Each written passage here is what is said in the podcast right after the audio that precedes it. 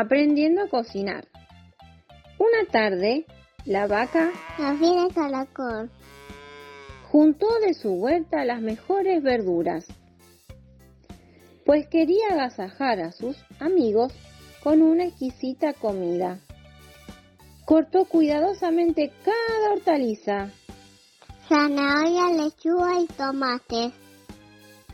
Los animalitos se relamían ante el olorcito tan tentador. Mmm, qué rico. Muy ansiosos se sentaron a la mesa.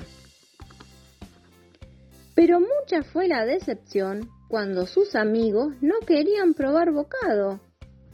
No le gustaba.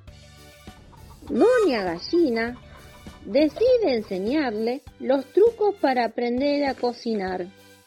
Y es así que hoy disfrutan de ricas comidas junto a sus amigos.